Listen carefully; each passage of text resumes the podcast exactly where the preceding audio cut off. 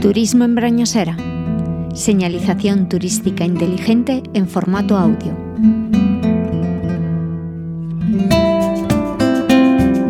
Se encuentra escondido entre las profundidades de un frondoso bosque y sobre el rumor del río Camesa.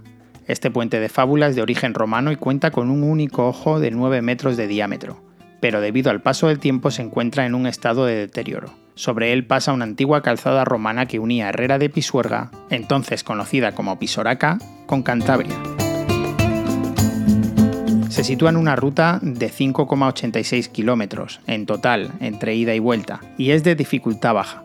La calzada romana está en la pista forestal que bordea la falda del bosque hacia el norte. Está dentro de un tranquilo y sencillo bosque de robledales y hayedos que conducen hacia el puente, desde el que se puede descender el río y disfrutar de la naturaleza de la montaña palentina. El puente de Rojadillo es una de las pequeñas joyas olvidadas de la historia.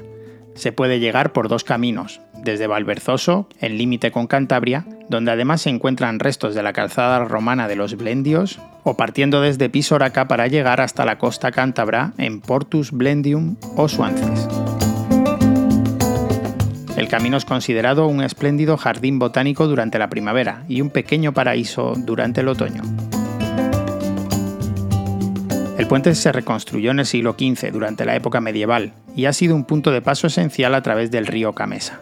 Su nombre se debe al característico color rojizo de las piedras que componen su estructura. Durante su historia ha servido como ruta comercial y de comunicación entre diferentes localidades, contribuyendo al desarrollo y la prosperidad de esta región. Una producción de Radio Viajera para el Ayuntamiento de Brañosera, financiado por la Junta de Castilla y León.